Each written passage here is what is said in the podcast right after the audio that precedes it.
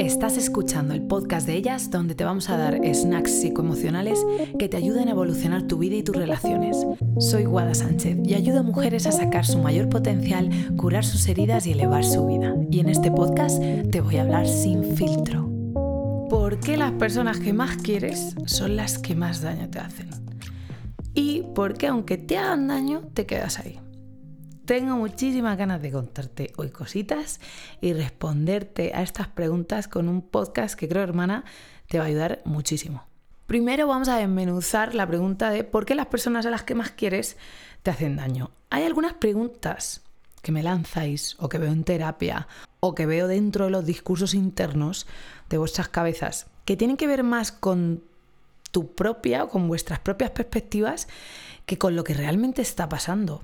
Y esta pregunta de por qué las personas a las que más quiero me hacen daño es una de esas preguntas que contiene en sí misma la perspectiva que tú estás teniendo esa situación. Es una pregunta que asume a priori que te están haciendo daño, casi diría que con conciencia posta. Y yo lo que te voy a decir es que esto probablemente no es verdad. Esta pregunta está llena de victimismo, donde ante una circunstancia donde tú estás sufriendo, puede ser que los dos estéis sufriendo, tú eres la víctima de lo que está pasando. Te animo a que investigues o te reescuches por ahí el podcast que tenemos del victimismo porque tiene que ver mucho con este tema. Recordarte que la posición victimista es una posición que te aporta de alguna manera, porque es una posición donde tú no tienes la responsabilidad de nada y tú eres la que hay que apoyar hay que cuidar, a la que hay que entender, pero a la vez es una situación que te deja en pelotas, porque te pone muy difícil que tomes responsabilidad y que veas esa situación desde otra perspectiva. Yo te animaría que directamente rompas esta pregunta y que la hagas de otra manera. No te preguntes por qué las personas que quieres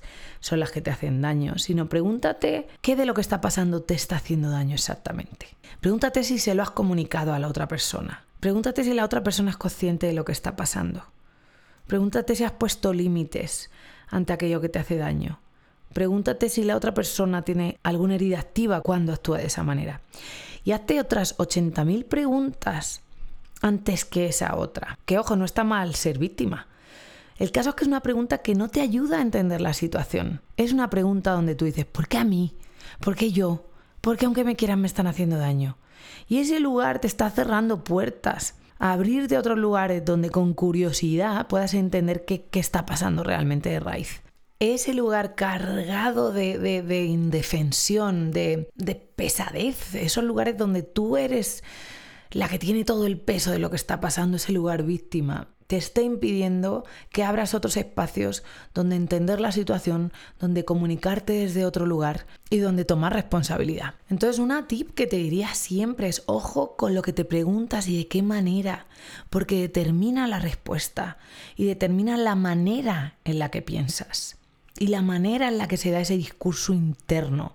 Y esto es clave para entender por qué te sientes de una determinada manera, para entender por qué hacen lo que hacen los demás y para entender tus relaciones con las diferentes personas con las que las tengas, tanto sea pareja, familia o, amigos. Cuando ves la vida desde este lugar donde tú estás recibiendo todo ese dolor de los demás y no sabes por qué lo están haciendo, ese es un lugar jodido. Es un lugar donde no se toma responsabilidad, que eso está guay, pero por otro lado eh, tienes todas las de perder.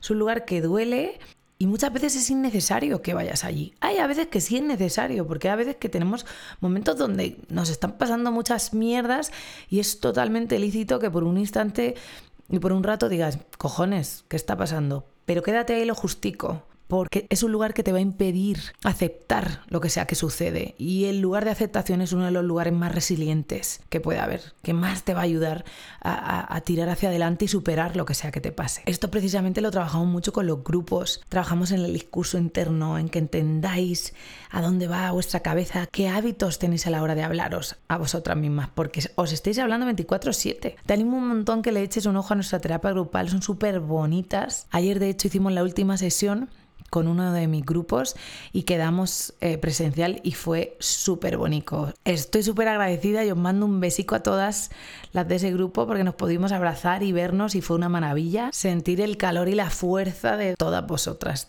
Y no se cantaría acompañarte también en ese proceso que tú puedas vivir lo que es sentirse validada y sentirse acompañada en un proceso interno. Así que te animo a que nos contactes para que veamos tu caso en concreto y ver si el grupo es algo que, que es adecuado para ti. La otra pregunta que vamos a ver hoy es ¿por qué a pesar de que te hagan daño te quedas ahí? Y de nuevo aquí el truco está en la pregunta. Mira, escucha con atención. Dime lo que sientes cuando te pregunto, ¿por qué te quedas ahí aunque te esté haciendo daño? ¿Qué sientes cuando te pregunto eso? Escríbelo si puedes. Y ahora te pregunto, ¿qué te hace quedarte ahí a pesar de que te esté haciendo daño? ¿Qué sientes después de esta segunda pregunta? Escríbelo. Lo más común es que cuando te hago la primera pregunta sientas frustración. De hecho, esa pregunta tiene más reproche que ganas de escuchar una respuesta. Es una pregunta que te dice, ¿por qué, aunque te haga daño, te quedas ahí? Es que estás tonta. ¿Por qué te estás quedando? Es una pregunta que está cabreada. No quiere escuchar la respuesta, te está reprochando. Y es algo además que nos suelen decir mucho amigas y que es posible que te digan mucho también tú dentro de tu cabeza. Y aunque te diré que hasta lo veo en psicólogas últimamente. El típico ahí no, amiga, ahí no vas. Como si la vida fuera tan fácil a veces. Ese lugar de reproche de por sí te lo está poniendo más difícil. Y donde sea que, que lo escuches, sea dentro de tu cabeza, en Instagram o en amigas, te animo a que, a que pongas un límite a esas frases porque no son de ayuda. En cambio, cuando te preguntas, ¿qué me hace quedarme aquí? Estás abriendo una puerta a entender tus heridas, a entender tus patrones, a entender tu caso concreto. Algo te ha hecho quedarte. Y lo que te va a ayudar a salir de ahí primero es entenderte, antes que echarte la bronca. Algunas de las cosas que veo muy comunes que hacen que la gente se quede en lugares dolorosos, una es, es el amor, es el apego. Y te preguntaría, ¿qué hace que a pesar de que tu madre a veces sea una porculera, o tu padre, o tus hermanos, qué te hace quedarte ahí, aunque te duela y aunque te toquen las heridas constantemente? El apego, el amor, es uno de los motivos por los que te quedas en las relaciones dolorosas.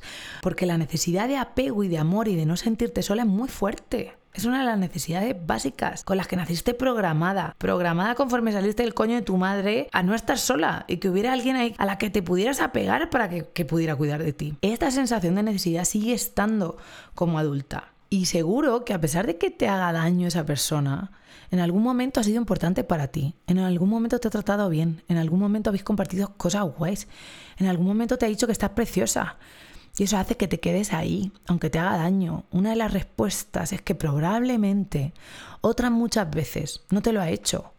Es más, incluso te ha hecho sentir muy bien o muy especial. Y solo escuchándote de verdad y sin echarte la bronca, puedes entender qué hace que te quedes en un sitio. Otro de los motivos que veo que a menudo frena es el miedo al cambio. Aunque el dolor sea muy gordo, la incertidumbre y el miedo a lo desconocido, a la soledad, no molan una puta mierda. Muchas veces puede ser que prefieras ese dolor, esa familiaridad, ese lugar de mierda que ya conoces, que la incertidumbre y el miedo aterrador que viene después de todo ese cambio. El miedo al que dirán, al que va a ser de mi vida cuando mañana no tenga a quien llamar. Ese cambio de identidad, de hecho, cuando rompemos una pareja está muy fuerte. O sea, pasar de tener identidad de tengo pareja a no, a no tenerla, cuando acabas una relación de repente es como, coño, todo lo que tenía planeado para ayer, pues ya no está. Incluso a veces implica moverse de una casa o implica que tengo que moverme a otro sitio, que tengo que ver dónde dejo a los niños. Ese cambio es una de las mayores resistencias, porque tu vida entera cambia. No solo pierdes a esa persona, pierdes todas las dinámicas que están en torno a ella. Y a veces eso implica hasta perder relaciones, vivienda, rutinas, todo, y da mucho miedo muchas veces es mejor quedarse ahí, en ese lugar de dolor familiar al que estoy acostumbrada, antes de tener que, darle ese tambaleo a tu vida a ese nivel. Y otra de las cosas muy comunes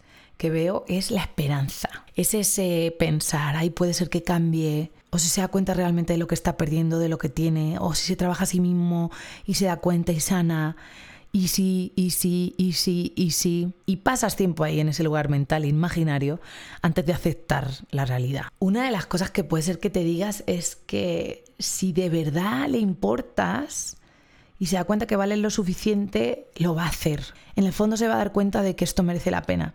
Y también de alguna manera dejarlo sería aceptar, por esa historia que te cuentas, que tú no vales lo suficiente para que cambie, que no eres lo suficientemente importante para ese cambio. Y eso está bien jodido porque dejarlo sería aceptar que eso es así.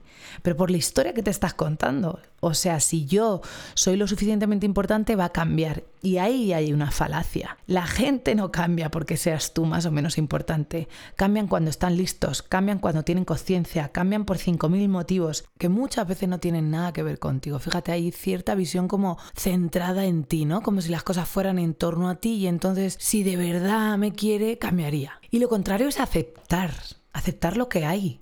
Un ejercicio que tenemos a que hagas es que escribas en un papel tus ISIS, esos lugares imaginarios que piensas, y los traduzcas a afirmaciones, aceptaciones. Como, y si le hubiera dicho esto, hubiera cambiado y lo hubiéramos hecho diferente. Lo contrario sería, no le he dicho esto, no ha cambiado, y no lo hemos hecho diferente. Te animo a que hagas este ejercicio, que cojas un papelico y escribas los ISIS y luego las afirmaciones y te vas a dar cuenta que esas frases afirmativas son muy jodidas.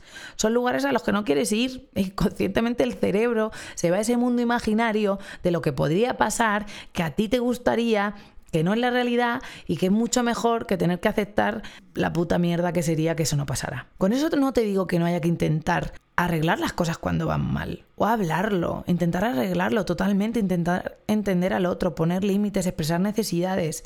Pero claro, ahí hay un límite que tienes que conocer tú, además que solo tú tienes la respuesta donde está ese límite. Donde trabajas en tu relación y empatizas con el otro y a la vez cuidas de ti y que entiendas cuando ese lugar imaginario te esté impidiendo aceptar la situación. Espero que estas dos nuevas perspectivas de estas dos preguntas, donde en vez de sentirte la víctima, usas la curiosidad para entender qué pasa y donde en vez de enfadarte contigo misma, usas de nuevo la curiosidad para intentar entenderte y buscar nuevos lugares para gestionar eso.